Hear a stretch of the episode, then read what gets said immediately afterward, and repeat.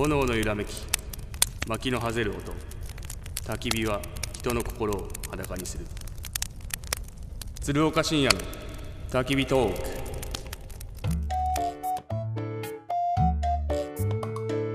平日の昼間からおじさん2人が何やらボソボソ赤裸々トーク。焚き火に当たって丸裸のつるちゃんふちさん。今日はどんな15分になるのでしょうか？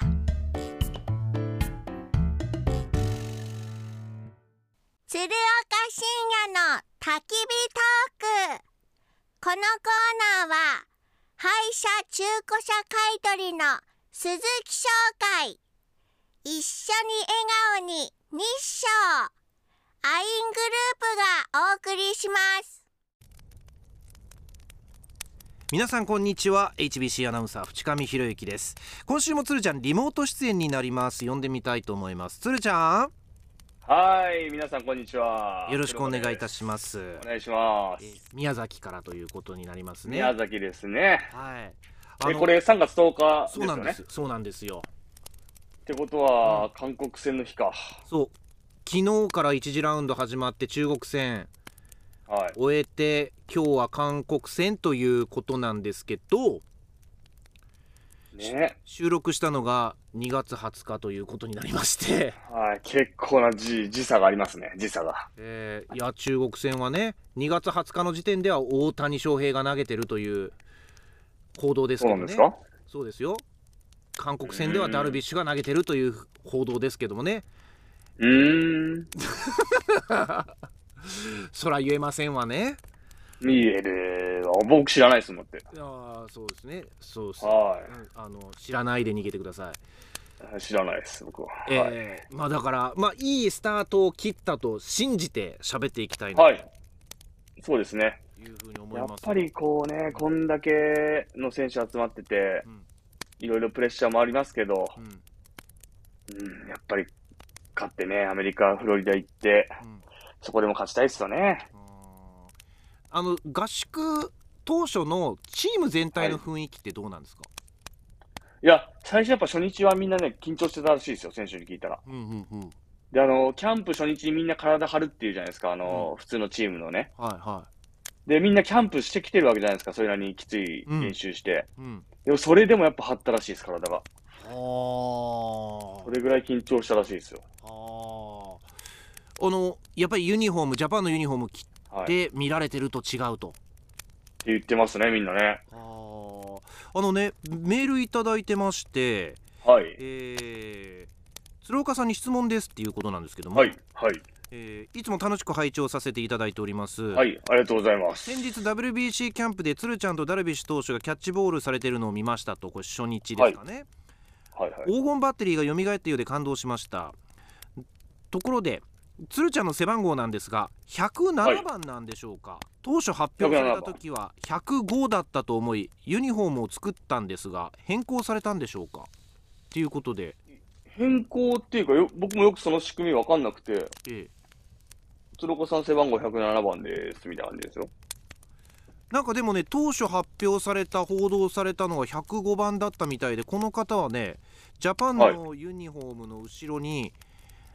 鶴岡105でねあ、本当だ。今、作ってるんちょっと作っちゃったんディレクターさんに映像を見れ見せてもらってるんですけど、はいはあそうなんですね。いどうして？いや、なんか僕もよ、僕この仕組みよくわかんないです、背番号の。でも背番号は107なんですか？107っす、はい。どうしてくれるんですか？どうしてくれよ。どうしましょうね。もう、すいません。なんかこう、テーピングかなんか貼って、そこに7って手で手書きで書いてもらっていいですか？ねこれ105でなんかテープとかね使ってもうテープとかっていうのもあれですけど 剥がして貼り直したりできればいいですけどもしできないんだったらあの送ってくださいいつかつーちゃんがスタジオに来た時にまたサイン書いて送りうん、送りあ、返そうですね。それで大丈夫ですか？あ、もう全然。え何枚でも書きます。え、でなんか違う背番号の ユニフォームが大量に送られてきたらちょっと知らないですけど。それはもう手分けして。いやいや手分けして。こ梱包、梱包と、僕サインいやいやあのはい。このちゃんとね修正できればいいですけどでもまあこうやって作っていただくのは嬉しいですね、嬉しいですね。こうやって引退した人間に対してね、本当。うん。いやー僕のことを見てくれてるんですね。ありがたいですよ、本当に。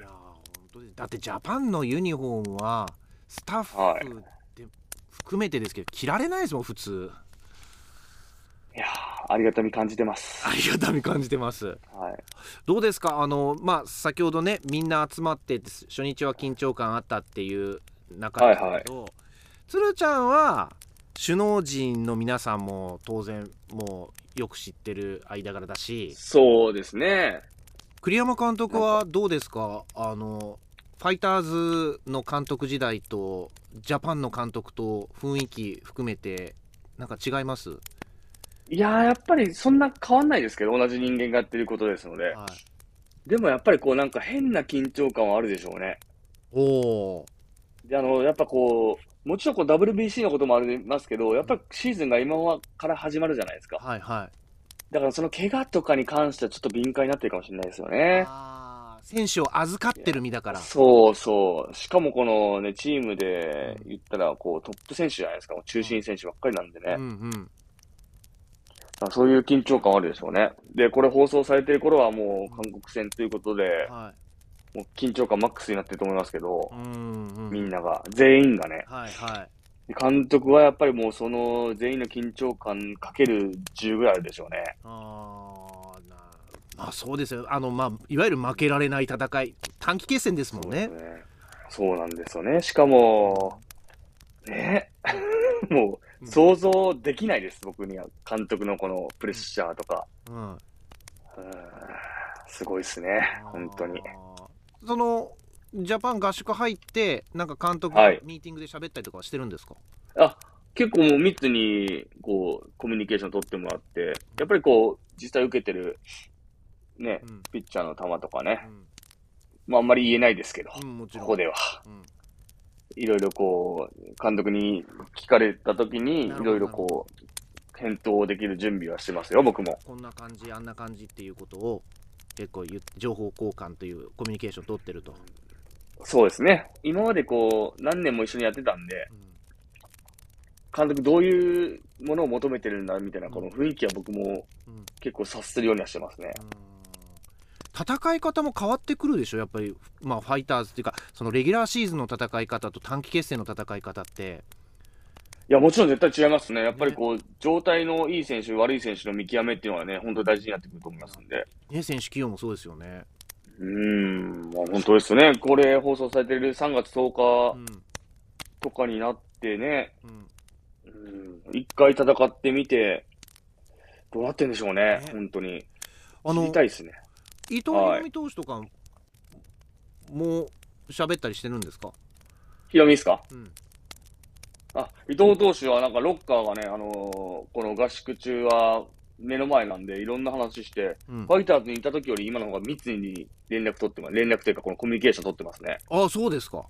はい。うんやっぱ彼も、いろんなものをね、こう、いろんな人から吸収しようっていう気持ちも見えますし、うんうんで、あとやっぱりこう、彼のいいところは、あの、自分のペースを崩さないところですね。ほどんなに周りにすごい選手がいたりしても、やっぱり自分のやることをしっかりとこう時間かけてうんやるみたいな。周りに合わせずみたいうな。うんもちろん周りに合わせずって、その、なんですか、いい意味でですよ。はいはいはあの自分のそのペースをしっかりと維持してる。なんか本当プロフェッショナルを感じますね。あと、自分がこれどこに行ったって、このこととこのこととこのことは絶対やるみたいな、そういうルーティーンみたいなのを絶対持ってるんで。い。うん、やっぱそこら辺は、でもみんなそうですけど、このジャパンに来るレベルの選手はね。はいはいはでも特になんか伊藤選手はすごいそれを感じたんで、い。うんああ、やっぱこうやって、どんどんいい選手に成長していくんだろうな、こういうところを経験してもね、って思いましたね。はあ。あの、つーちゃんは誰と仲いいんですか？え梶原ブルペン捕手です。なるほど。フ皆さんリス、リスナーのね、コアなリスナーのファイターズファンの人はよくご存知だと思います。ァイターズでね。ファイターズの、はい、ブルペンキャッチャーを長く務めていますし、はい。もう万能なんですよ。昔からやっぱりこうね、知り合いだったんで、僕にとっては本当ねはい、オアシスみたいな存在ですね。で性格がまたねはい。優しくて腰も低いしあのいい癒し系ですよねナイスガイです。ナイスガイですよねはい。ああなるほどあと選手は、やっぱキャッチャーがねうん、いろいろ喋りますね。甲斐選手、うん大城選手、中村選手、ヤクルト。うんうん大城選手はジャイアンツ。はいはいはでやっぱり今日僕もなんかこう、解説者ですけど、うんなんかこう、選手のこの、いろんな話聞いて、ちょっとうん技術的に盗んでやろうみたいなのちょっとありますよ。は？まだ。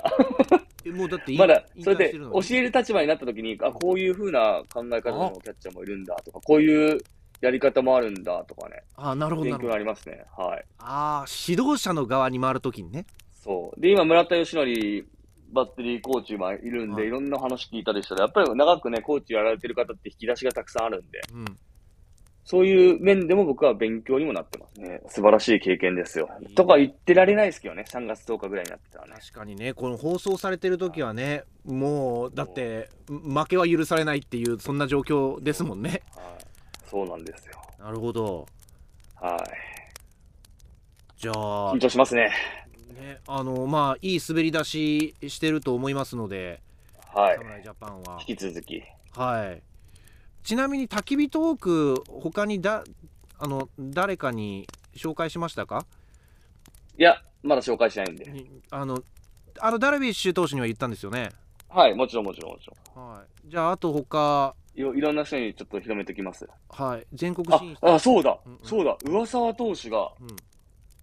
焚き火トーク聞いてますって言ってくれて、スーさんあれめちゃ面白いっすねって言われて、自由で超いいじゃないですか、みたいな感じで言われて、藤さんいいらしいっす、やっぱり。ええ上沢投手に褒められましたよ。これはまた稀有な がぜんやる気になってますんで。えーめっちゃ自由でいいと最高の褒め言葉ですねはい。それをコンセプトですからね、それがね、最高のね。じゃあこれからね喋り出しは上沢投手も聞いているだけでトークで大絶賛、大絶焚き賛の火トークです。それでいきましょちょっと焚き火トークの輪を広げていきたいんでね2023年う。は、はい。ジャパンでとにかく広めてくださいよわかりました。どんどん番宣してきますんで。はい選手ならず首脳陣にもみんな皆さんにも、わかりました。はい、よろしくお願いしますお願いお願いします。ありがとうございました。はいありがとうございました